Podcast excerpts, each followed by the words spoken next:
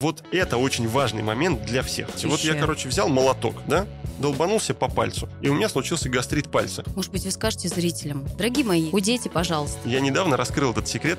Значит, это все из-за бабушки. У нас же нет цензуры, правда? Да. Вы же оставите это в Да, кадре? ставим, да. А потому что потом ему надо просунуть это в маленькую дырочку диаметром 4 миллиметра, и твердо туда не заходит никак. А скорее, да вот такая вот штуковина, даже больше, вот такой вот толщины, у которого 10 оболочек, и если вы в туфлях на него встанете, он даже не раздавится. Он выдержит вас вес. Что нам а, давать от глистов ребенку два года? Она говорит, так, хорошо, сейчас я погуглю. Да Микробная среде- мумия. А какая диета опасна? Около 35% людей, когда они пьют полезные бактерии, им становится хуже. Овощей много. Я вас обожаю. Смотрите, изжога – это разрушение клеток пищевода. И поэтому реальный гастрит, когда реально клетки умирают, очень опасен и чреват онкологией. Друзья мои, пишите побольше интересных вопросов.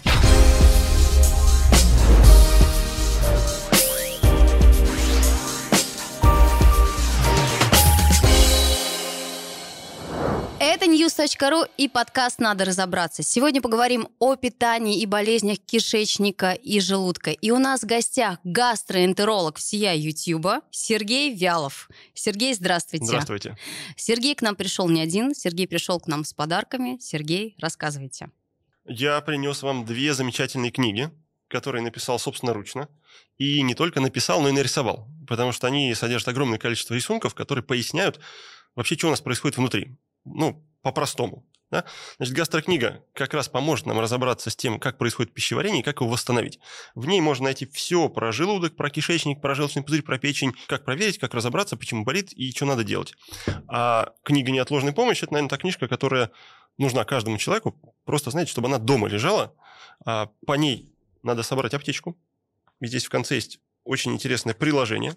Прямо открываем, собираем аптечку, кладем сверху книжку, и никакие неприятности не случатся. Здорово. Это как оберег или талисман. Очень важно уметь правильно оказать себе помощь, если там человек отравился, например, там грибы не те съел, или в принципе кишечная инфекция случилась, или травма, ожоги, или что-то еще. В общем-то, здесь более 100 различных состояний, которые связаны там и с сердцем, с аллергией, и с кишечником, и с желудком, и с укусами, кстати, а, которые могут э, потребоваться каждому. Здорово, спасибо большое, Сергей. Давайте тогда я вам задам некоторые вопросы, и мы немножко их рассмотрим. Ответите на вопросы, на которые сложно найти правильный ответ. Да, это слушать очень важно, потому что, к сожалению, вот э, констатируя сейчас состояние нашего информационного пространства, надо сказать, что копирайтеры сделали свое дело.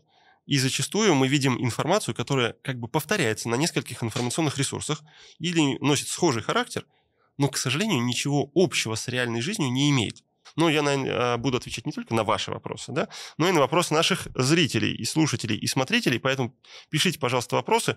Не забывайте об этом. Если у вас есть какой-то наболевший, накипевший вопрос, а, как минимум себе его на листочек зафиксируйте, чтобы потом задать. Или в комментариях сейчас напишите, и, может быть, мы к нему тоже вернемся. Давайте пока ответьте, пожалуйста, на общие вопросы. Как правильно питаться? Два-три раза в день, но большими порциями, либо шесть раз в день, но маленькими? В принципе, э, для желудочно-кишечного тракта, если он здоровый, абсолютно неважно. Вот, например, а, у вас есть машина? Да. Вы как заправляетесь? Когда лампочка загорится? Или когда полбака и хотите до полного постоянно, чтобы было? Полбака, конечно. Полбака и до полного, да? Да. А есть люди, которым больше нравится, вот, ну, лампочка загорится, как бы, и э, тогда заправлю до половины, например, или до полного. Поэтому как мы будем тратить, а так, собственно, и будем заправляться. Поэтому именно желудочно-кишечному тракту, в принципе, не важно. Важно, чтобы организм в среднем получал от килограмма до полутора килограммов еды за сутки. И это тот минимальный объем с учетом примерно средней калорийности и примерно вот рутинного, обычного нашего рациона питания. От килограмма до полутора килограммов. Как вы его поделите? Все равно ему, да? Ну, в рамках разумного, смотрите, потому что килограмм за раз есть достаточно сложно. Или полтора килограмма за раз. Нет, это очень Поэтому много, в любом случае это надо как-то поделить. Можно поделить на два приема пищи, но тогда, скорее всего, это сведется к двум приемам пищи по 500 граммов. И это будет килограмм. Потому что полтора килограмма вряд ли войдет в два приема пищи, согласны? Если же мы делаем а, три приема пищи, тогда это может быть, например, по 500 граммов три, и тогда это собирает полтора килограмма. Почему? Потому что именно в этом количестве, от килограмма до полутора, можно реально собрать правильные соотношения между белками, жирами, углеводами, клетчаткой и всеми остальными компонентами. Если мы э, меньшее количество еды съедаем, он никак туда не вкладывается. Просто по математике и по объему. И поэтому возникают какие-то проблемы. Если мы больше съедаем, то обычно это ведет тоже к избытку и доминированию какого-то одного из компонентов, и это тоже приводит к проблемам. Поэтому как вы будете делить вот эти килограмм-полтора, в принципе, не важно. Важно, чтобы не было чувства голода, потому что если чувство голода появляется, это сигнал, звоночек такой от нашего организма, говорит, дай мне поесть. Как лампочка в бензобаке, она загорелась, ну, будь добр, заправься. Если мы проигнорировали это сознательно или, например, неосознанно, вот там сидим интервью берем, да, или где-нибудь закрутились с каким-нибудь делом и забыли про чувство голода, и просто пропустили его, тогда, конечно, это тоже будет приводить к проблемам. Поэтому игнорировать чувство голода нельзя. Если оно появляется, надо обязательно удовлетворить, а дальше делите на тот объем, к которому вы привыкли. Тогда скажите, голод вреден, если, допустим, голодать э, сутки, двое, трое, а может быть неделю, а может быть, э, как йоги, голодать 40 дней и больше? Я буду максимально хитро отвечать. Хорошо. Значит, а, иногда вреден, иногда полезен. Но правильнее его использовать в своих интересах. Вот так. Поэтому, смотрите, если мы возьмем человека, который худой, конечно, ему голодать нельзя. Потому что он тогда исчезнет. А, а еще хуже, если э, худой человек будет голодать, у него возникнет жировая болезнь печени. Ого. То да. есть жировая болезнь печени не от переедания, а от голодания получается? Конечно, потому что а тогда человек, у него и так мало ресурсов, организм его находится из-за голода в стрессе, то есть попадает в него, и он начинает запасать в первую очередь в печень, в депо гликогена. Там 200 граммов гликогена есть, он набирает туда еще, еще, еще, и возникает жировая болезнь печени. Это вот одно из последних исследований Мичиганского университета. 18 тысяч человек они обследовали. А, вот только закончилось это исследование в мае на а, большой конференции медицинской результаты докладывали. И оказывается, что у худых такая история часто возникает и повышает риск инсультов и болезней периферических артерий, то есть вот там а, руки, ноги, пальцы, даже больше у них риск, чем у людей с избыточным весом и жировой болезнью печени. Хорошо. А если мы возьмем человека, например, у которого есть избыточный вес, ему может быть и полезно поголодать. Потому что тогда он будет тратить все накопленные ресурсы, которые были в избытке. И тогда немножечко вес у него снизится. И это будет хорошо. Но голодать можно человеку, допустим, если у него все хорошо с организмом. Ну вот если, допустим, у него желчекаменная болезнь, там голодать можно или нет? При желчнокаменной болезни голодание еще хуже сделает с камнями, потому что они начнут расти, и все. Здоровому полненькому человеку можно, голодать можно. Можно, при одном условии. Если мы четко понимаем, зачем мы будем это делать. Если у нас голодание просто так, как бы для некого, в кавычках, оздоровления, а, то это, конечно, не цель. Она mm. слишком абстрактная. Представим ситуацию. Абитуриент э, много занимается, перерывы между занятиями короткие, чем лучше перекусить, что было полезно для желудка нашего и для кишечника. А, кефир, банан, яблоко, булочка. Что вы посоветуете? Мне все варианты, которые перечислили, понравились. Все очень а, вкусные, да, да все отлично. А, когда мы делаем выбор э, голодать в такой ситуации, когда нам нужна, нужна энергия, чтобы заниматься, что делать, то с этой точки зрения лучше съесть что угодно, чем вообще ничего.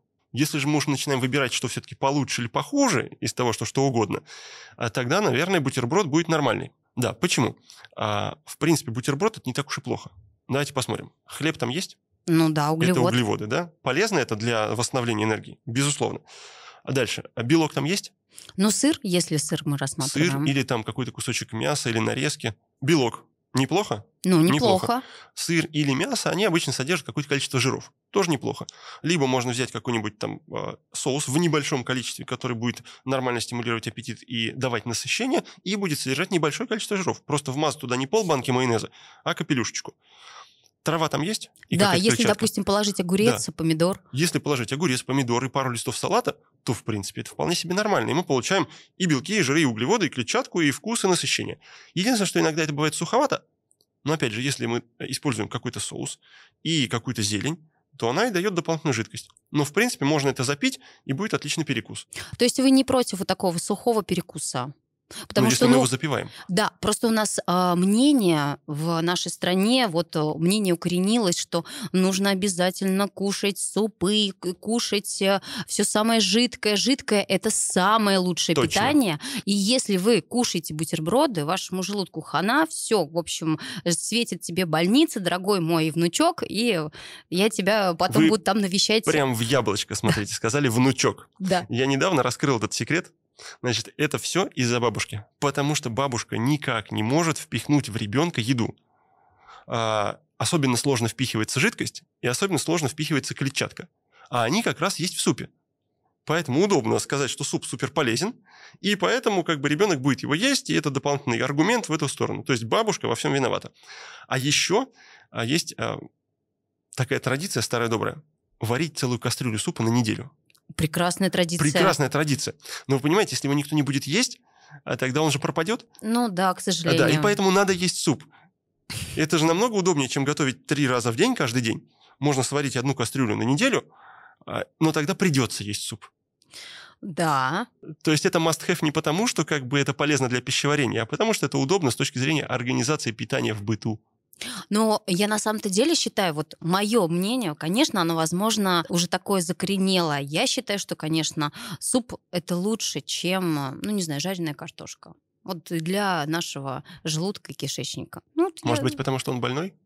Нет, у меня, кстати, все прекрасно. Я, может быть, потому что люблю супы, я не знаю, может быть. Вот, давайте связано. тогда мы на этом поставим большую жирную точку. Другое дело, когда это не а, стремление получить э, удовольствие, эстетическое или вкусовое, а когда это попытка избежать неприятных ощущений, которые у человека возникают. Вот это тревожный звоночек, и здесь может быть реальная опасность. Почему? Потому что вся еда, которую мы съедаем, она попадает в желудок. В желудок должен сначала растянуться, чтобы это все поместилось, а потом он э, делает с едой что-то похожее на отжимание белья. Вот когда мы скрутили, вот так вот выжимаем. Там есть специальные косые диагональные мышцы, которые скручивают его, и таким образом он еду переминает, она становится мягче. Как интересно. Да. А потому что потом ему надо просунуть это в маленькую дырочку диаметром 4 мм, и твердое туда не заходит никак. А вот мягкое хорошо заходит. Поэтому чем более мягкую, а соответственно по твердости и по консистенции пищу мы съедаем, тем меньше нагрузка на желудок. А если он больной, то обычная нагрузка для него неприятна или даже дискомфортна и болезненна. А когда мы эту нагрузку уменьшаем каким-нибудь супом, его же не надо мять, или какой-нибудь кашей, ее же не надо мять, или картофельное пюре, его тоже не надо мять, тогда кажется, что этот продукт не создает никаких ощущений и лучше для желудка. И таким образом мы подменяем понятие. Вместо того, чтобы осознать, что обычная еда вызывает дискомфорт, а мягкая не вызывает, мы говорим, что нет, обычная еда вредная, а это полезная. Поэтому надо просто подумать о работе своего желудка, поправить его быстренько. Потому что обычно для восстановления именно работы желудка требуется ну, 2-4, ну максимум 6 недель. И все будет хорошо, да? Да. Следующий вопрос. Кофе и чай. Вот э, если, допустим, пить э, чай 6 чашек э, в день, также кофе 6 чашек в день, это вредно для же- желудочного тракта нашего? Опять же, мы говорим про здорового человека Ну, если про здорового, да. и про беременного. Но беременной, вот беременным кофе нельзя, я Почему это же? знаю.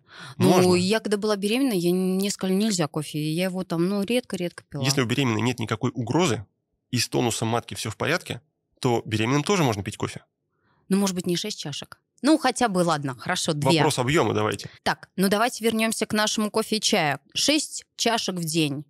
Это никакой угрозы нету для поджелудочной железы и для желудка. Вот я все время переживаю, мне потому что говорят, вот ты пьешь так э, часто чай, а у тебя потом поджелудочная откажет. И я думаю, а может быть, правда? А Знаете, как лучше, что а, э, я буду заваривать один и тот же пакетик 6 раз в день, но буду продолжать 6 раз в день его пить, чем, э, чем откажусь полностью. Потому что, в принципе, на поджелудочную чай никакого эффекта не оказывает вообще. Кофе тоже? И кофе тоже. Поэтому за поджелудочную уж точно переживать не стоит. Доктор, вы меня успокоили. Вот серьезно, потому что мне уже это вдолбили. Я думала, так, сейчас придет доктор Сергей Вялов, и я точно узнаю все. Если вы взвесите 100 грамм кофе и 100 грамм мяса, у них вес будет одинаковый, и тяжесть для желудка будет абсолютно идентична. Разница заключается в консистенции. То есть, если мы берем твердый продукт, окей, сухой пережаренный шашлык, Мгм. или какой-нибудь там этот стейк дубовой консистенции, тогда желудку вот так вот мять будет очень сложно. И это будет создавать ощущение, похожее на тяжесть. Если мы возьмем любой мягкий продукт, то желудку вообще без разницы. Он как будто бы его и нет. Взяли кофе, он через 15 минут уйдет из желудка без остатка, даже если там была другая еда. Потому что жидкость от твердой пищи из желудка выводится по-разному. И там есть специальные обходные каналы по стенкам желудка, и жидкость уходит оттуда намного быстрее, чем твердая пища. А остальную твердую пищу он будет продолжать дожимать в течение того времени, пока она не превратится в пюрешку. Сергей, прекрасно объясняете. Вот теперь все понятно, по полочкам нам Другое дело, разложили. что иногда, например, мы можем получить что-то полезное от кофе. И, например, если мы выпили один кофе в день, то наша печень станет чуть-чуть лучше. потому что будет меньше риск сахарного диабета, меньше риск инсулинорезистентности, меньше фиброза в печени, меньше воспаления. А если мы пьем две чашки кофе в день, то печень будет еще лучше. А если мы пьем три чашки кофе в день, три, то печень будет еще лучше. А вот если мы пьем четыре чашки кофе в день, еще лучше уже не будет. То есть три чашки, да? Дальнейшая чашки польза заканчивается, да. То есть кофе очень полезен для печени. И не только, и для кожи, например. А почему, допустим, экваториальные страны, страны с жарким климатом, там очень популярен и распространен кофе. Он снижает риск развития меланомы, рака кожи. А там очень высокая инсоляция, очень много солнца, и поэтому это самая высокая зона рака кожи по меланоме. И поэтому они пьют кофе, и прекрасно защищает их от меланомы. Так, я перехожу на кофе. Полезных свойств у кофе на самом деле больше, а, чем вот того необоснованного вреда, который э, присутствует э, в просторах интернета. Так, а теперь к другому вопросу. Пиво. У нас мужчины очень любят э, пиво. Сейчас сезон шашлыков, и это как напиток, он влияет на организм плохо, вот на желудок, кишечник, на поджелудочную. Есть ли вообще, может быть, безопасная доза алкоголя? Отличный вопрос, почему? А, пиво – это зло. Вот, точка. Про пиво все. Все, что надо знать про пиво. Почему это зло? Потому что, а, во-первых, это газированный напиток. А, мы иногда пьем газированные напитки, например, там, минеральную воду. Да, ну сколько мы пьем? Ну, Полстаканчика, стаканчик. э, Кто-то литр пьет в ну, день. не залпом. в ну, не день, в залпом, день. да, в день. Смотрите, как пьют пиво. Кружка 500, две кружки литр, три кружки полтора литра. Это же объемы, ну, не хочется никого обидеть, но достаточно большие. Поэтому это однозначно приводит к нарушению работы желудка. И страдает его перистальтика и моторика. То есть он должен вместить обычный объем порций, к которой мы привыкли. Ну, там, тарелка, 250 грамм. А тут в него попадает 500, потом практически сразу еще 500, потом еще 500. И это сильно растягивает желудок. Кроме того, газ тоже дополнительно растягивает желудок, и это способствует нарушению работы.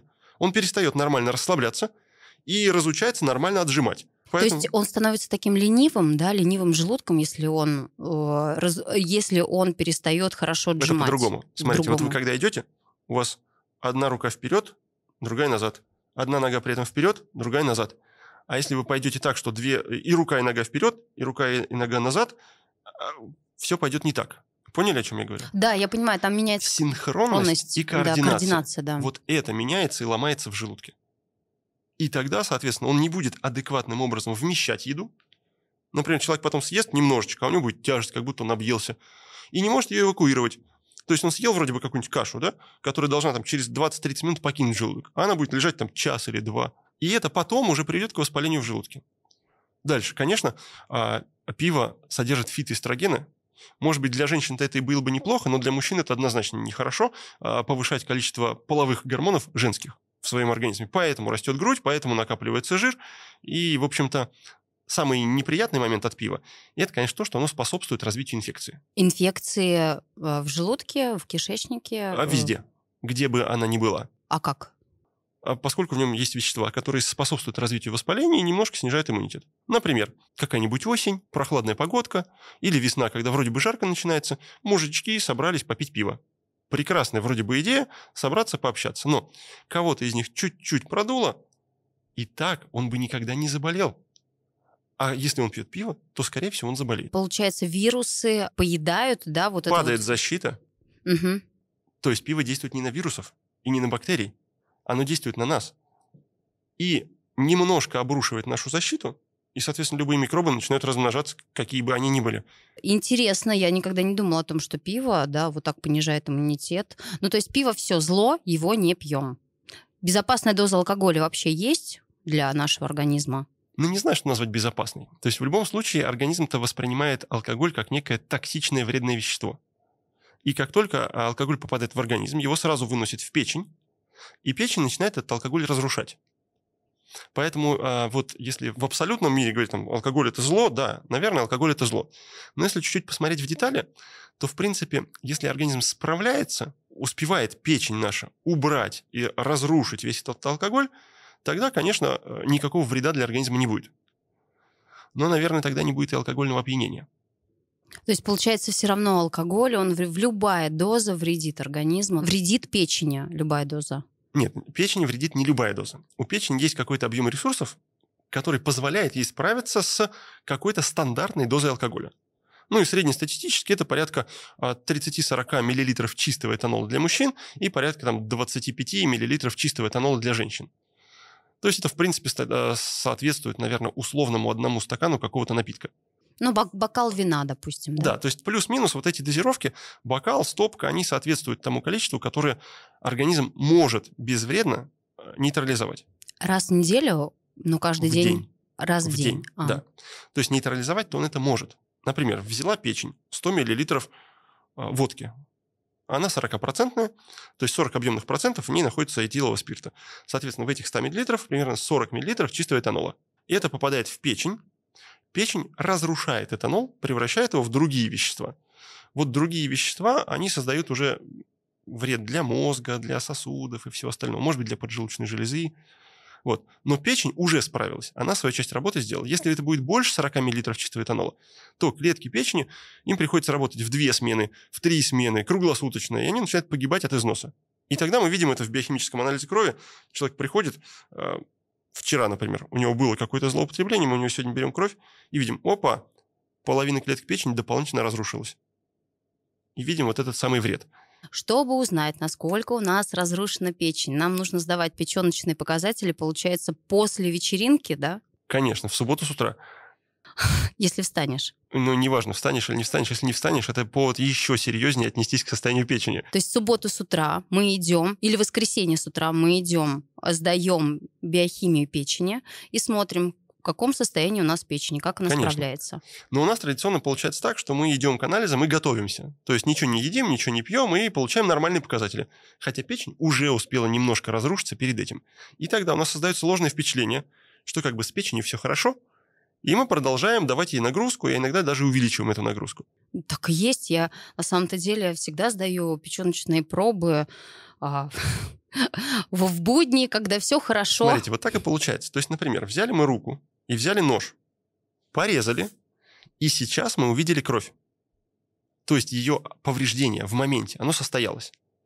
Если мы сдадим через неделю, мы не увидим этого повреждения. На ней останется только рубец. А если мы повреждаем печень таким образом регулярно, то рубцов становится все больше, больше, больше и больше, и скоро это количество приблизится к 30-50%, и тогда уже привет цирроз.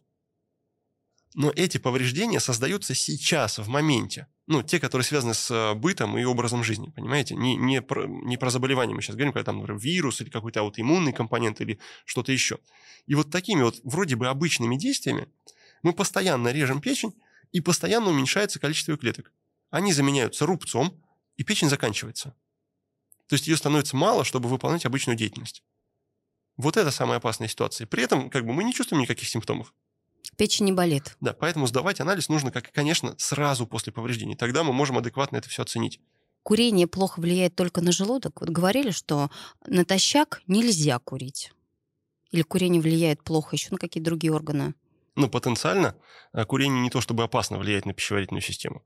А курение влияет на пищевод а, у некоторых людей и способствует появлению изжоги но не у всех. А скорее у тех, у кого уже есть более-менее серьезная проблема, тогда оно усугубляет. А курение влияет на желудок и обедняет слизистую оболочку витамином С и влияет на сосуды, которые находятся в желудке. Поэтому у многих людей после курения, например, пропадает чувство голода, и они как бы покурили, и закончился их аппетит. И они воспринимают это как хорошо. Что, выпил кофе? Покурил? Есть не хочется. А И таким образом копают своему желудку могилу. А, и курение влияет на кишечник, э, ускоряя немножко его перистальтику и часто способствует дефекации после курения или в какое-то ближайшее время после этого. А, и так люди с запорами очень часто курят для того, чтобы сходить в туалет. Да, то есть э, курение помогает как бы расслабить э, мышцу кишечника? Ну, оно не помогает, это как костыли. Знаете, угу. вот человек может ходить сам, но он почему-то взял костыли, ему так чуть полегче ходить. Вот и со стулом такая же история. Многие курят, потому что видят хороший эффект на стул, вместо того, чтобы заняться там, питанием и своим кишечником и решить эту проблему полностью. Ну, то есть все равно курить это в любом случае это вредно для нашего организма. Да, мы против курения, алкоголя и наркотиков. Не курим, не пьем, не употребляем запрещенные вещества. Все. Э, висцеральный жир. Насколько он опасен? Слышала теорию, что он врастает в органы и замедляет работу этого органа. Ну, немножечко не так. А, не то чтобы он врастает, он в нем и накапливается. То есть жир у нас бывает под кожей, например, где-нибудь здесь, да, а бывает внутри органа. Он, получается, неотделим от органа. Это как составная его часть. Просто его становится там больше, чем должно быть. Потому что в органах, в принципе, есть какое-то количество жира. Не знаю, даже в накачанной мышце тоже есть какое-то количество жира. И это резерв на случай, если нам придется использовать ее в каких-то экстремальных ситуациях. Организм ну, так делает. Голодать, например, да. да? Но если жира становится слишком много, тогда э, сама жировая ткань и клетки из этой жировой ткани начинают выделять гормоны, резистин, адипонектин, фактор некроза опухоли альфа, которые вызывают воспаление этой жировой ткани и воспаление органов, в котором он находится. Так воспаляется печень, так воспаляется поджелудочная железа, так воспаляются сосуды а, и многие другие органы. А это может привести к онкологии? Ну, не прям моментально, а в долгосрочной перспективе, конечно, да. Ну да, вот если человек полный, у него допустим, поджелудочная железа, мой любимый орган, почему-то я все время говорю про нее, про поджелудочную железу. Вот поджелудочная железа, она а, наполнена, да, вот этой жиром, немного жира, и там лет через 10-20 может быть э, как раз а, рак поджелудочной железы. Вполне возможно такое. Потому что если орган вместе с жиром постоянно воспаляется и в течение более-менее длительного времени, то, конечно, это приводит к каким-то перерождениям. Может быть, вы скажете зрителям, дорогие мои слушатели, худейте, пожалуйста, чтобы у вас не было висцерального жира. А худение, к сожалению, не всегда приводит к исчезновению именно висцерального жира. Худение обычно приводит к пропорциональному снижению веса. А если есть уже некие нарушения обмена веществ в организме, то именно висцеральный жир, он может сложнее поддаваться а, уменьшению его объема при худении. То есть, например, внешне ты похудел, а там во внутренних органах жир остался. А как тогда получается от него? А тогда это требует уже вмешательства эндокринолога, а для того, чтобы изменить обмен веществ и худеть уже внутренние органы. Даже так, потому что, в принципе, да. я думала, если человек внешне похудел, то у него и жир, который был на органах, тоже уходит. Не всегда. Не всегда. А какая диета опасна? Вообще опасная какая-то есть диета, которую вот для желудочно-кишечного тракта лучше не соблюдать? Нет такого? Смотрите, здоровый желудочно-кишечный тракт может переварить все, что угодно. Даже и перетерпеть гвозди. все, что угодно, да? И перетерпеть, и голод. Там... Может, его хозяин. Да. А поэтому, если мы говорим про здорового человека, то, в принципе, а даже одноразовые погрешности в питании, они не приведут к развитию заболевания. Когда мы начинаем гуглить про причины, там, почему болит желудок, почему возникает гастрит, почему возникает что-то еще, а, у нас всегда на всех страницах в интернете есть всего несколько причин, которые прям вот одинаковые для любого заболевания. Вот какой не открываешь, начинается питание, от питания все зависит. И именно оно добивает любой орган. Хоть мозг, хоть сердце, хоть печенку. А дальше. Глисты, потому что они есть везде. Их, правда, никто не видел, но они как бы любую проблему могут создать. И токсины которые как бы тоже никак не проверишь, и где-то они витают, и вот эта вот интоксикация, значит, глисты а, и неправильное питание. Вот это все, все катастрофа любой орган. А давайте сейчас поговорим про желудок.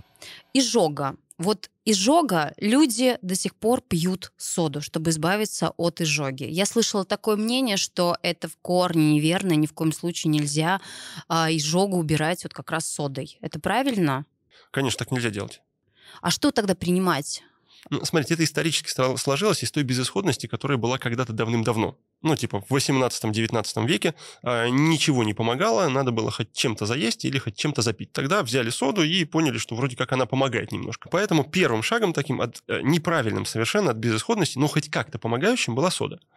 Но в отношении соды э, на сегодняшний день мы понимаем, что это реально может быть опасно. Потому что у нас есть какое-то количество кислоты в желудке и какое-то количество соды. Вот количество кислоты, оно сейчас есть, а количество соды нам надо отмерить чайными ложками или столовыми, или какое? Какое? Непонятно. Потому что в моменте мы по самочувствию никак это не проверим. И мы можем либо не доложить, либо переложить, и все равно случится беда. А Потому что кислота находится в желудке, а сода, чтобы попасть в желудок, должна пройти через пищевод. А он на щелочную среду соды не рассчитан. И так мы можем спалить себе пищевод. Дальше. Кроме того, когда сода взаимодействует с соляной кислотой, это же химия, реакция нейтрализации, там слабая кислота плюс щелочь, как бы получается соль и вода, а, выделяется большое количество энергии в виде температуры, которая может повреждающим действием обладать на желудок, раз. Два. Выделяется газ СО2, который растягивает желудок. И так-то он был в складочку, такой вот в сборочку, да? А когда его надуло этим газом, площадь поверхности, которую можно повредить, она становится в разы больше. То есть тогда только э, вот эти вот поверхность складок повреждалась кислотой. А когда мы его растянули, он весь повреждается кислотой. И кроме того, это обратно возвращает соду с остатками кислоты в пищевод. И пищеводу двойной удар получается.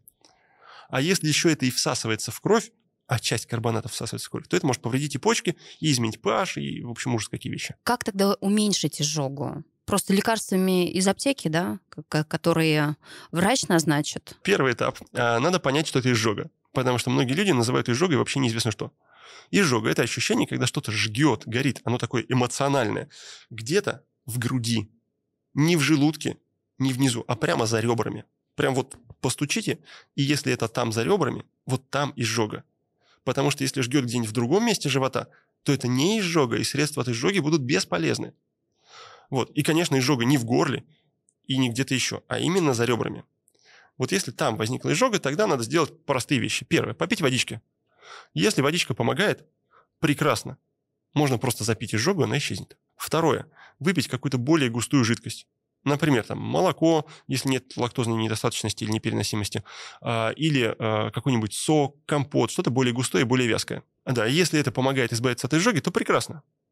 Если же это не дает эффекта, то у нас есть третий шаг. Это а, безрецептурные препараты, которые можно принимать самостоятельно, они относятся к группе антоцидов. И это временная помощь, чтобы не терпеть изжогу. Потому что терпеть ее категорически нельзя. Изжога – это разрушение клеток пищевода. И чем дольше мы терпим это разрушение, тем хуже станет пищеводу в принципе. Вот, то есть э, эти антоцидные препараты можно принимать при появлении изжоги, но это дает нам просто время для того, чтобы мы прошли обследование, сделали гастроскопию и вылечили вылечили эту проблему. Либо воспаление, либо нарушение работы пищевода и так далее. Что вызывает гастрит? только палочка хеликобактера, либо острая еда, которую ты поел, еще что-то жирное поел, потом ты еще запил это пивом. Или вот э, в еде здесь вообще еда ни Давайте при чем. А, если вы загуглите, то, конечно, вы найдете на первом месте еду. Хотя еда здесь на самом деле вообще ни при чем. Вообще для гастрита существует порядка там 10-12 разнообразных причин. Но мы по какой-то традиции ищем всегда одного врага, против которого надо бороться и дружить. И питание здесь ключевую роль не играет. Почему? Питание может нарушить работу желудка. Мы с вами об этом только что говорили. Но оно не может убить клетку желудка. Это более серьезное повреждение. Просто чтобы оно сломалось и не работало, да, это, но это не гастрит. А гастрит – это смерть клеток желудка. И вот когда начинают умирать, вот это мы называем гастритом, а не какое-то несварение. И поэтому реально гастрит, когда реально клетки умирают, очень опасен и чреват онкологией. И поэтому мы боремся с хеликобактером, потому что все люди, у которых возник рак желудка, 90% из них имеют хеликобактер. И во всем мире такая ситуация. С Японии это началось. А, там начали бороться с хеликобактером. И распространенность среди населения резко сократилась, и количество рака желудка резко упало. Резко. И сейчас минимальное чуть ли не во всем мире. Поэтому хеликобактер – это одна из основных причин, которые вызывают реально воспаление в желудке. Также вызывают там разные лекарства, заброс желчи в желудок. Еда, она может только пролонгировать, поддерживать это воспаление но как самостоятельная причина, конечно, нет. Гастрит, он бывает всегда хронический. Если вот поставили один раз, у нас часто пишут хронический гастрит. Получается, это на всю жизнь? Нет, это вот это очень важный момент для всех. Хронический – это не на всю жизнь. Хронический означает только то, что он существует у вас уже больше, чем три месяца. Если он существует у вас больше, чем три месяца, это значит, что это уже все, долгоиграющая история в жизни по факту. Но это никак не говорит о том, что его нельзя вылечить. Его можно и обязательно нужно вылечить. И в среднем гастрит лечится где-то за 4-6 недель. И все, его не остается. А дальше, если там через несколько лет говорят, вот это рецидив у меня, потому что у меня хронический гастрит был, вот он есть. Это просто снова какое-то воспаление, да, в желудке. Ну, смотрите, вот я, короче, взял молоток, да, долбанулся по пальцу и у меня случился гастрит пальца. Да? А потом я этот палец вылечил, а, и прошел год, или там полгода, или полтора, я взял, долбанул себе еще, и думаю, о, у меня рецидив. Да, конечно, это не рецидив, понимаете? Рецидив в медицинском смысле слова – это там интервал 3-6 месяцев. То есть, если мы не долечили или не устранили все причины этого гастрита, тогда возникает рецидив. То есть он возобновляется. То есть мы дошли почти до нуля, и гастрита почти не осталось, но чуть-чуть не долечили, и вот оно вернулось.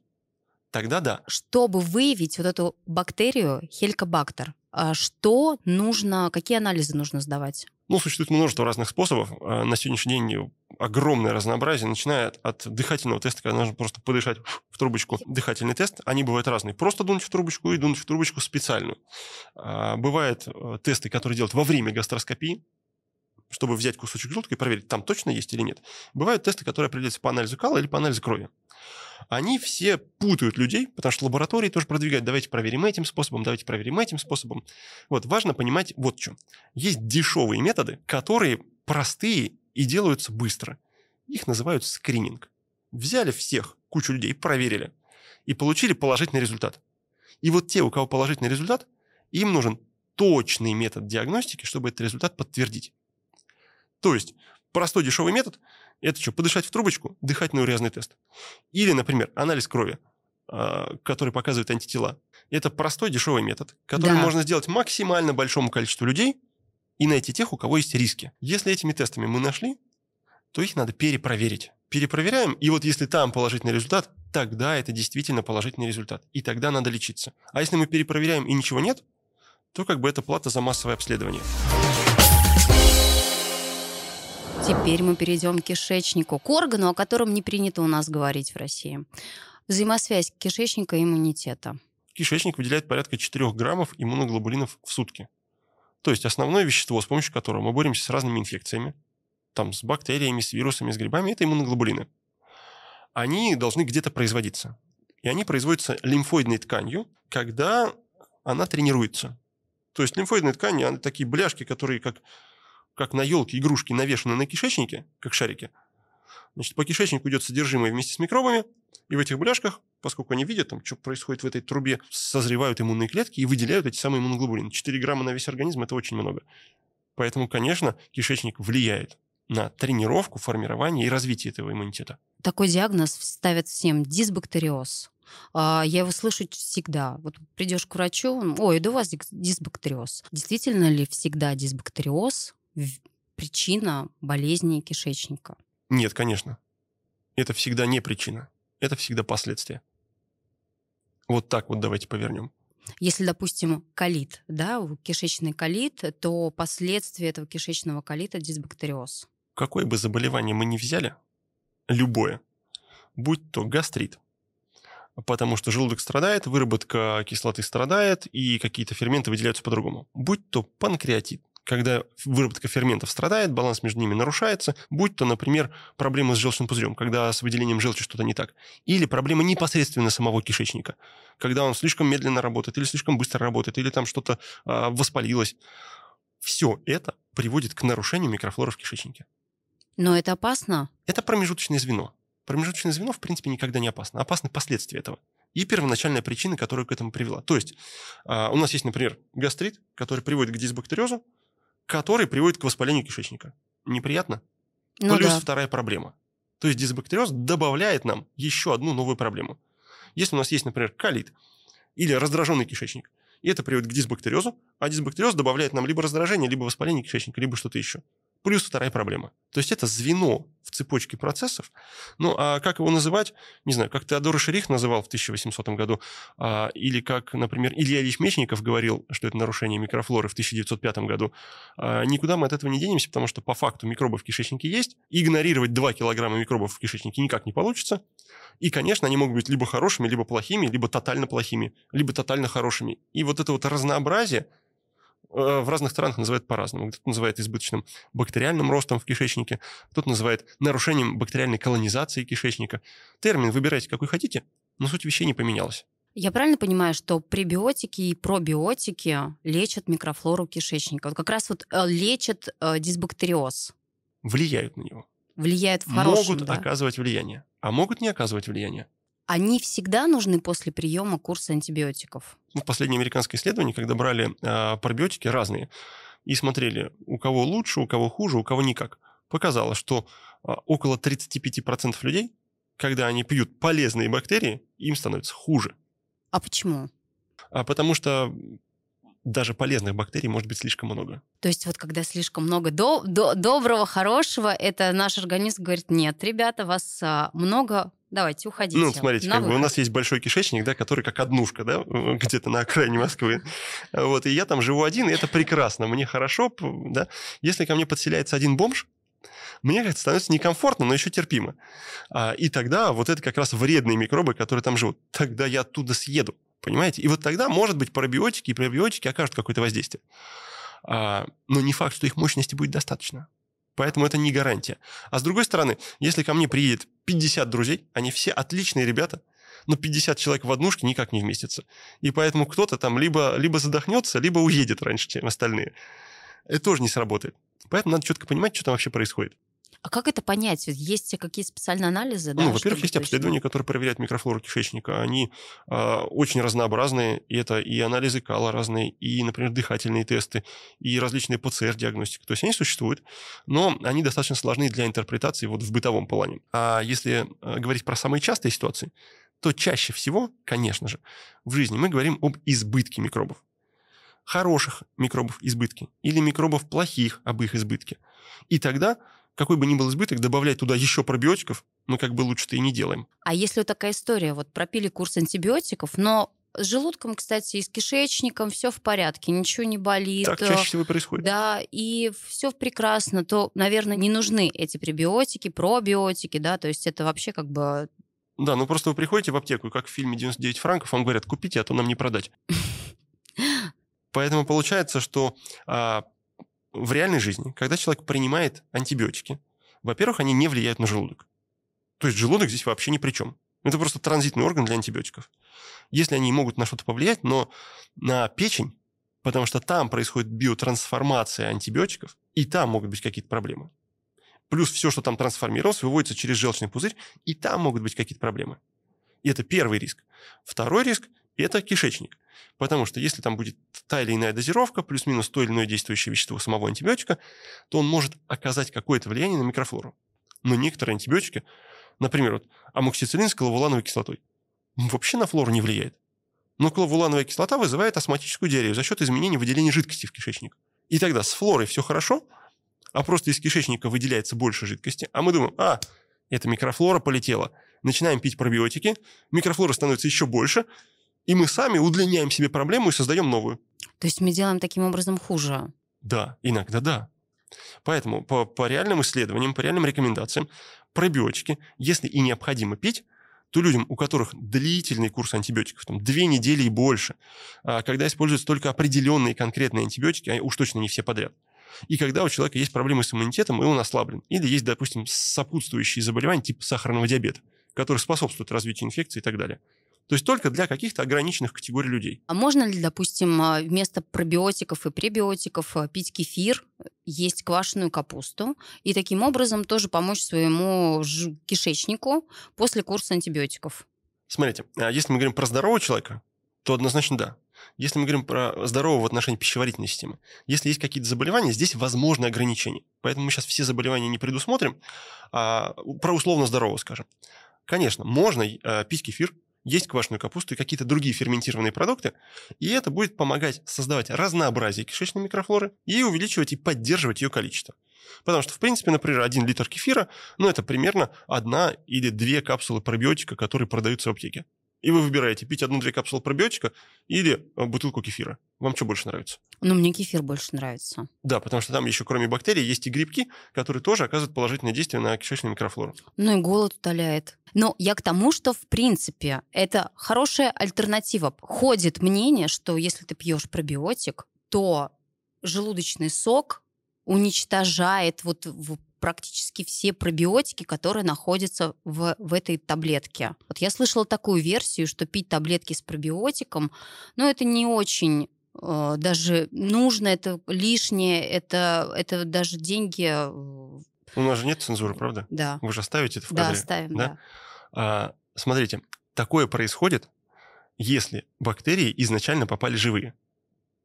А если бактерии изначально попали не живые, а под вопросом, как вы думаете, они останутся в желудке или нет? Можно ли убить убитых микробов? Нет. А в большинстве пробиотиков, если вы откроете инструкцию, черным по белому написано леофилизат. Что это значит? Это значит сушеные микробы. А они жизнеспособны вообще? А может быть, жизнеспособна к- той Микробная среде? мумия. Ага. А живет она в желудке или в кишечнике? Это большой вопрос. Поэтому были исследования по отдельным видам пробиотиков. Некоторые оживают, некоторые нет. Это процент. То есть какая-то доля у только некоторых видов может воскреснуть. А у всех остальных это просто порошок. Так, значит, получается, в принципе, не нужно пить пробиотики и пребиотики. Я вот, ну, если это порошок. В принципе, нет. В принципе, нет, их не нужно пить, но у человека дисбактериоз. А это промежуточное звено между какими-то двумя проблемами. Соответственно, надо решить эти две проблемы и создать условия для восстановления микрофлоры. А создать их с помощью чего Во-первых, можно надо создать? избавиться от двух проблем, а создаем мы условия именно за счет питания. Хорошо Ну, питаться. смотрите, возьмем ребенка, да? Вот это самый банальный пример самый, да? Вот он, когда родился, у него микрофлоры в кишечнике нет. Он же не пьет пробиотики. Нет. То есть, естественным образом, он получает свою микрофлору в кишечнике. Естественным образом, он ее стабилизирует. И это повторяется и во взрослой жизни, если необходимость есть. Как питаться? Я правильно понимаю, что нужно питаться, чтобы было все хорошо. Как? Какие продукты есть? Зелени много, овощей много. Я вас обожаю. Смотрите, а, конечно же, это не влезет в нашу сегодняшнюю программу. Только, только 1% этой информации, может быть, и поместится. Поэтому это чуть больше знания, а, чем обычно мы предполагаем. Мы хотим там готовый рецепт. Да? Ешь вот это, вот это, вот это и в таком-то количестве. К сожалению, так не сработает. Нужно чуть-чуть пог- погрузиться в эту тематику, и тогда станет понятно, какие части и как их правильно сбалансировать между собой. То есть это некая такая вот технология, простая бытовая технология, которую нужно просто применить к своему питанию, э, и ничего больше. Ну, Может быть, просто не менять, э, да, э, питаться так, как ты привык, как организм привык, да, кушать то, Поэтому что первый хочешь. шаг всегда проверить, а вообще-то правильно ты ешь или нет. Я очень много последние несколько лет, как вот по- погрузился в социальные сети, э, спрашиваю людей, а что значит нормально есть? И вы знаете, каждый говорит там вот это или вот это. И это составляет примерно 5% от всего того, что надо знать про нормально есть. Но при этом, если ты выполняешь те 5%, которые ты знаешь, ты ставишь себе жирную галку и думаешь, блин, я нормально ем, по-любому. Вот. А на самом деле ты не знаешь еще кучу всего. А есть другие люди, которые как бы знают чуть больше, там 10%, 15% от всего объема знаний про нормально есть, но не делают этого. И я вот для себя открыл такую опцию, я всегда скептически относился к марафонам. Слушайте, оказывается, это идеальный инструмент, именно образовательный. Когда тебе надо реально сформировать навык, который в жизнь внедрить, и получить знания. И все это сделать под контролем. Вообще офигенно работает. Я вот рекомендую всем отдать неделю или там две недели своей жизни на то, чтобы зафиксировать в принципе все, что ты ешь, и посмотреть на это со стороны. И тогда каждый даже сам себе уже может много сказать, что он накосячил. А если к этому добавить еще, например, гастрокнигу, тогда станет чуть более понятно, что надо поменять. Паразиты. О них говорят все. Есть такие гастроэнтерологи, которые считают, что только паразиты являются виновниками болезней кишечника. Все, вот они говорят, на, все, у тебя вздутие живота, у тебя, значит, паразиты. У тебя колит паразиты. Все, паразиты, паразиты, и лечат от паразитов. А паразиты это реально вот э, влияют так сильно на кишечник? Или это просто какая-то выдуманная история? Верный признак того, что перед вами мошенник, это человек, который говорит «только». Конечно, существует многообразие разных причин. И, например, а, воспаление в кишечнике, и какие-нибудь кишечные инфекции, и, например, непереносимость глютена. То есть множество причин реально существует, которые могут приводить к проблемам кишечника. Но возвращаясь к паразитам, это просто модная история, вы знаете, а, она немножко средневековая. Потому что мы сейчас живем вообще в другом мире. Если, допустим, корова раньше паслась на лугу, там был большой прудовик, в котором были личинки печеночного сосальщика, а, корова могла это все съесть и заразиться глистами, а потом этими глистами заразить нас, то сейчас такого нет. Животные выращиваются на специальных фабриках. У них а, достаточно рафинированное специально созданное питание. Их периодически проверяют. И наши госорганы тоже работают для того, чтобы не было никаких глистов и паразитов. И нам, чтобы получить... Ну, источник же должен быть какой-то. Их почти нет. Даже рыба, которая сегодня выращивается, она вся выращивается в кормушках. Поэтому там отсутствуют глисты. И если рыба не может получить глиста, как она нам его передаст? И знаете, потом, вот с одной стороны мы говорим, глисты, глисты, глисты, глисты везде, а с другой стороны говорим, везде, знаете, антибиотики, гормоны, все там мертвое, и глисты там тоже жить не могут по этой логике. И как бы сами себе противоречим, получается. Так если везде антибиотики, глисты тоже должны сдохнуть. Хорошо. Давайте определимся. Хорошо. Суши, роллы. а, очень многие говорят, что там, да, могут содержаться вот глисты? Там содержится риск, но не факт, что глисты. Риск, когда мы едим сырую рыбу, он однозначно больше. Но вопрос, откуда эта сырая рыба? Опять же, она из кормушки, куда не попадает внешняя какая-то вода или внешний источник, или оно фильтруется, и там не может завестись никакой глист, потому что для каждого глиста, их там 4000 видов одних, там 6000 видов других, существует жизненный цикл, в котором есть исходник, промежуточный хозяин и окончательный хозяин, которым является человек. Если мы эту цепочку порвали, глист к нам не может попасть. Но, тем не менее, такие случаи существуют. И для того, чтобы говорить про глистов, надо хотя бы один раз их увидеть. Слушайте, вот такой вот здоровый, вот такой вот здоровый червяк, вот руку дайте свою. Вот, вот смотрите, вот такой вот здоровый червяк. Представляете, он там где-то внутри, конечно, он вызывает огромную бурную реакцию со стороны организма. В первую очередь аллергическую, во-вторых, кучу разных симптомов сразу, как только он туда попал. А скорее, вот такая вот штуковина, даже больше. Вот это сколько? 15 сантиметров, а она 25 или 35 сантиметров. Бронебойный червяк вот такой вот толщины, у которого 10 оболочек, и если вы в туфлях на него встанете, он даже не раздавится. Он выдержит вас вес. За одни сутки аскариды выделяет 200 тысяч яиц. 200 тысяч. Не увидеть их в анализе кала просто невозможно. Дальше. Возьмем какого-нибудь печеночного сосальщика. Его размер около сантиметра. Вот смотрите, видите, вот такая штучка, да? Он живет в печеночном протоке или в протоке желчного пузыря. Блин, его видно на УЗИ. Их не надо искать.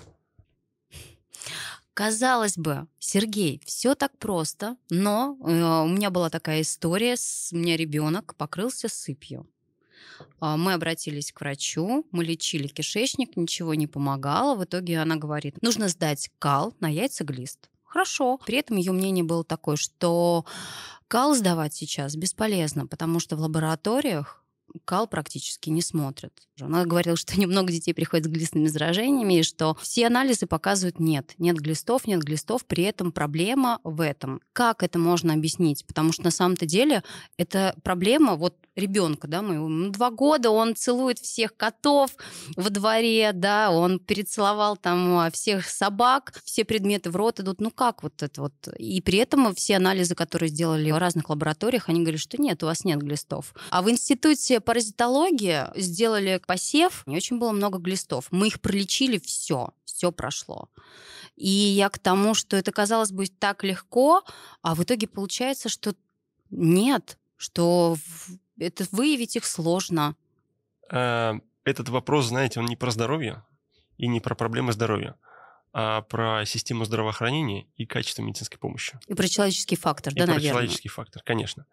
То есть, э, не знаю, насколько это важно для всех, но, наверное, надо, не надо про эту проблему молчать, надо про нее тоже сказать. То есть, давайте так. Вот в рамках того, насколько это масштабная проблема, это, конечно, высосано из пальца. И это единичные редкие случаи.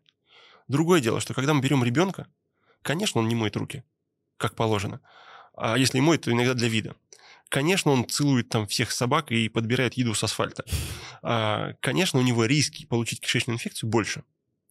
Но а, сейчас без обид для докторов, иногда не надо оправдывать свою некомпетентность и незнание причин проблем с кишечником просто глистами. Это раз. Два. Касательно лабораторий. Конечно, лаборатории, по идее, должны качественно выполнять анализ. И не должно быть такого, что мы там три раза делаем и не видим. Но это не всегда косяк лаборатории. И никто не гарантирует, что глисты обязательно должны быть в каждом анализе. Поэтому это а, практическая реализация решения вопроса с проблемным пищеварением у ребенка.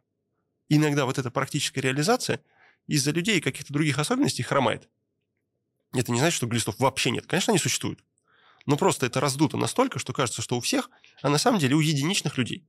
А когда мы сталкиваемся с, а, с реальной жизнью, то иногда там человеческий фактор или недобросовестность кого-то, или иногда просто непонимание самих людей мешает правильно определить проблему. То есть ребенок заболел. Первый вопрос какой? Сыпь. Что это за сыпь? У сыпи есть название. Это название доктор должен был сказать.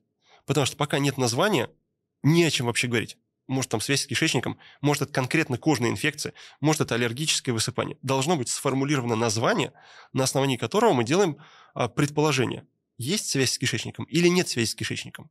Не было сделано. Не было сделано, получается. Дальше. Прежде чем начать лечить кишечник, надо понять, что в нем происходит. Начали лечить сразу, э, не понимая, что там есть. То есть мы лечили на глазок, там, делая гипотезу о том, что там вот это может быть или вот это может быть. То есть не то, чтобы прицельно, как это положено. То есть мы знаем, проблема такая, а, в развитии ее имеет значение вот это, для того, чтобы ее избавиться, надо сделать вот это. Тогда это дает результат. А когда мы говорим, это типа дисбактериоз в кавычках или глисты в кавычках, надо что-то от вздутия, что-то от этого, тогда и получается, что никакого эффекта нет. Дальше, конечно, до, до этого лечения должны были быть назначены анализы, которые проверят по факту состояние кишечника, которые проверят по факту причины.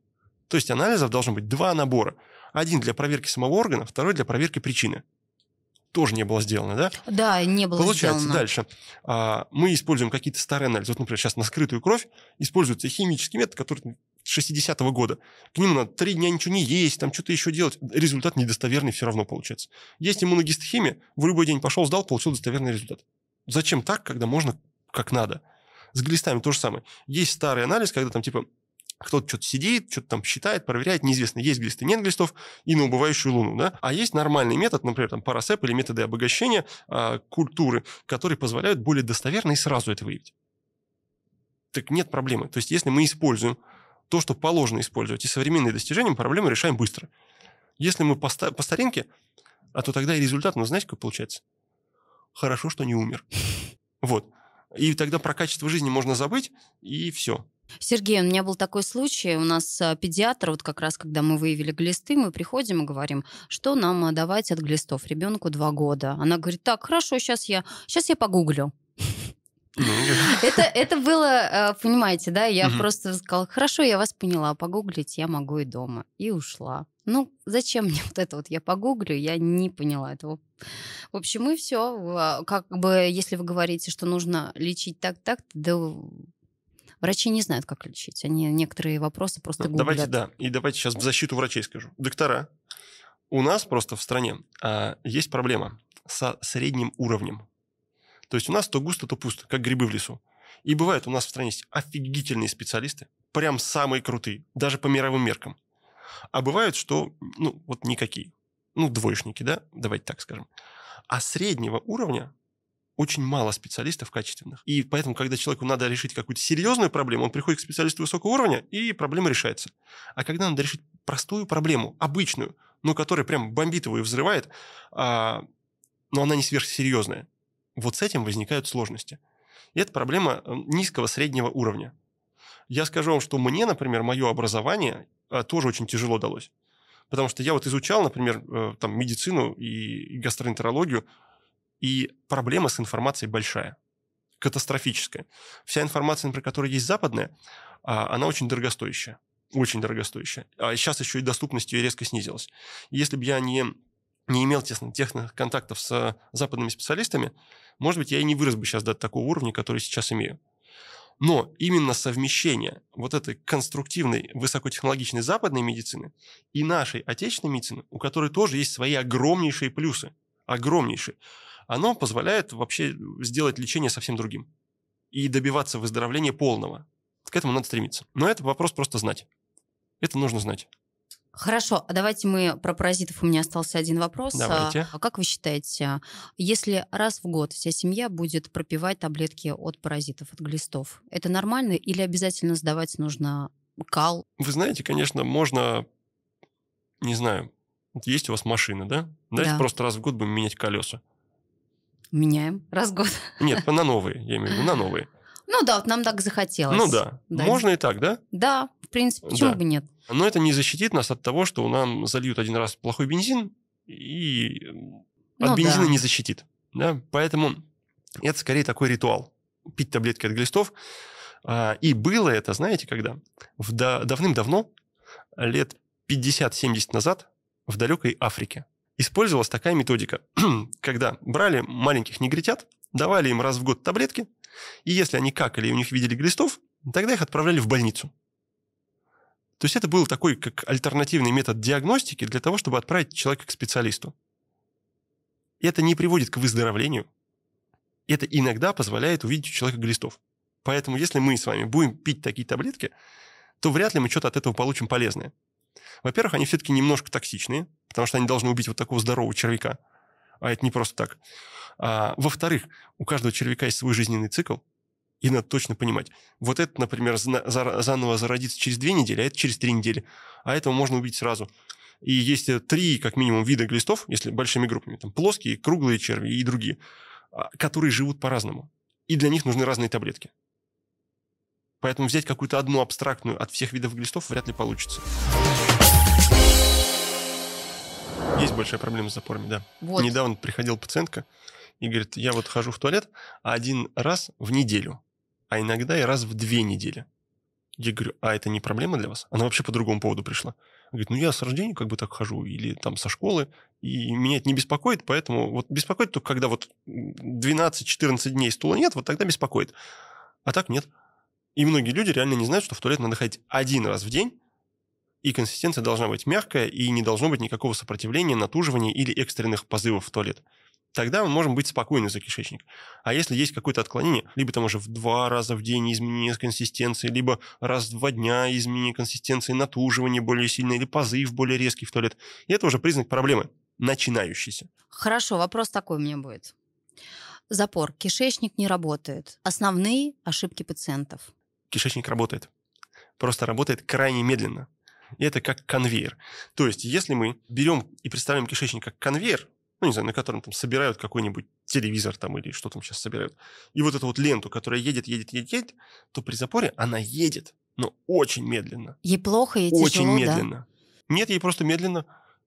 Тяжело, если мы на нее много положим, а мы на нее много не положили. Она просто медленно едет. Мы убавили скорость. Ни больше, ни меньше. Если кишечник делает стоп, и это кишечная непроходимость, и вы уже на пути к хирургу. А когда этот стоп бывает, когда человек не ходит в туалет, сколько? Человек сам захочет попасть к хирургу, как только случится стоп. Прямо Всё, рука сама поняла. тянется к, к телефону и к скорой помощи. Это очень важная разница между полным стопом и все-таки очень медленным. Поэтому очень медленно это сохранена подвижность кишечника, но просто скорости недостаточно. Вот основные ошибки пациентов, у которых запоры. Пить слабительные. Потому что мы всегда начинаем со слабительных, вместо того, чтобы исправить свое питание. 82% случаев запора связаны с неправильным питанием. Мало зелени, овощей, да, и клетчатки. Да, и воды. Ну, жидкости. Жидкости или воды? Жидкости. Жидкости. Жидкости. Нас интересует в первую очередь жидкость без осмотически активных веществ, то есть без соли, без, без избытка соли, без избытка сахара, и кофе не идет в зачет этой жидкости. А чай идет? А чай идет. Угу. В кофе слишком много осмотически активных веществ, они оттягивают часть жидкости, поэтому его пить можно, и, кстати, при запорах-то, может быть, даже и нужно, потому что немножко стимулирует перистальтику. Но просто оно не попадает в общее количество жидкости. Если человек мало пьет, мало ест овощей, то есть у него кишечник начинает медленно работать, да? Ну, вы знаете, как если бы вы тренировались, например, и занимались, не знаю, штангой, а, вы бы, наверное, не смогли сразу поднять там 100-килограммовую штангу. Ну, да. да. А если бы перестали заниматься, то мышцы потихоньку бы уменьшились и атрофировались. Также и с кишечником. Если мы не даем ему адекватную нагрузку, тогда он, конечно, будет ползти еле-еле. И тогда, конечно, это будет запор. А если мы сразу навалим туда всего, то тогда он просто сорвется и, и тоже ничего не будет. Поэтому здесь очень равномерная, плавная работа с питанием дает результат. Причем достаточно быстро, за 1-2 месяца. В чем опасность слабительных? Слабительные вызывают, во-первых, привыкание – во-вторых, они вызывают раздражение кишечника еще больше и полную асинхронность его работы. Вызывают лаксативный синдром и псевдомеланоз кишечника. Он становится черным, особенно от препаратов сенны или александрийский лист. Говорят, типа, фитопрепараты растительные, абсолютно безопасные, а потом человек начинает принимать, и вот такой вот черный кишечник становится. От сенны? Да. Ого. Да, есть там разные точки зрения по поводу того, приводит это к большей частоте рака кишечника или нет. Но, тем не менее, такие споры есть. С одной стороны, потому что кишечник реально раздраженный, а с другой стороны, потому что если он весь черный, там просто ничего не видно. То есть такая не безобидная, да, трава? Совсем сена. не безобидная. Однократно в качестве скорой помощи еще да, но уж точно не регулярный или постоянный прием. Вы как врач советуете, если начинаются запоры, первое, что сделать? Посмотреть в тарелку. Посмотреть в тарелку, потому что там обычно и находится причина этого запора. Но в тарелку надо смотреть сразу. Не тогда, когда ты уже дошел до одного раза в 6 дней, а когда у тебя начинается задержка стула или становится более плотное содержимое, и ты начинаешь ходить через день. Вот тогда коррекция питания однозначно быстро работает, и самостоятельно ее тоже можно провести без каких-то проблем. Но если у человека уже появился стаж запоров, и, например, он ходит так в туалет, например, там 3 года или 5 лет, то здесь уже скорее без врачебной помощи не обойтись, Это чтобы вернуть питание. Это если мы говорим раз в неделю, да? Раз в неделю он ходит три года. Даже не раз в неделю, два раза в неделю. Тоже это приличный Опасно, интервал, да? конечно. То есть реже, чем один раз за два дня. Так, колоноскопия. Кому ее стоит делать? Всем. После какого возраста? Если все хорошо и ничего не болит, то после 45 один раз. Если все хорошо и ничего не болит, но есть родственники с онкологией любого расположения, то тогда после 40 хотя бы один раз. А если что-то болит, ну сразу. Смотрите, есть у нас методы обследования, это просто для широты взгляда, которые ищут что-то конкретное. Вот, например, мы сдаем анализ крови, допустим, на хеликобактер, на Мгм. что-то конкретное. А есть методы обследования, которые не ищут что-то конкретное, а в принципе проверяют текущий статус. И если находят, то находят все, что там будет. Вот к таким методам обследования относится колоноскопия. То есть, когда мы туда зашли и посмотрели, то мы увидим все, что там не так. А дальше можно упираться в ассортимент заболеваний кишечника, которых там больше сотни, а, и пугать всех этими названиями. Но лучше не надо. Многие говорят, доктор, я боюсь делать колоноскопию. Это очень... э, Я боюсь, что будет больно. Что Вы вы, знаете, колоноскопия, в принципе, безболезненная процедура, если ее делать э, с уважением к человеку, а не как унижение снизу, и если кишечник при этом здоровый. Но, к сожалению, в жизни получается так, что многие люди доходят до колоноскопии только когда уже прижмет, и кишечник насквозь больной. И тогда мы вправе ожидать, что и процедура может быть болезненная. Поэтому не надо затягивать. Чем раньше ее сделаешь, тем более приятной будет процедура. Прекрасно. Блиц-опрос. Что лучше, йогурт или кефир? Конечно, кефир. А, куриный суп или солянка? Солянка. Пицца или хачапури? Хачапури. Макароны или картошка? О, в- Ни то, ни другое. Почему? А что там хорошего? Ну, может быть, э, картошка... А лучше каша. Лучше каша? Какая? Гречка? Гречневая, да. Гречка? А овсянка? Почему овсянка? Тоже хороша, можно миксовать. Все, спасибо вам огромное. Это был наш подкаст «Надо разобраться». И у нас в гостях был гастроэнтеролог Сергей Вялов. Если вам понравился подкаст, ставьте лайки. А в комментариях пишите, какие вопросы вы бы хотели бы задать э, Сергею. И мы снова пригласим его к нам на эфир. Давайте так и сделаем. Друзья мои, пишите побольше интересных вопросов, лучше еще каверзных, провокационных и глубоких по замыслу. И тогда а, мы соберем самые интересные и поотвечаем. Я готовиться заранее не буду. Отлично. Это будет такой экспромт. Да, Спасибо огромное. Спасибо. Всего доброго. До свидания. вам спасибо.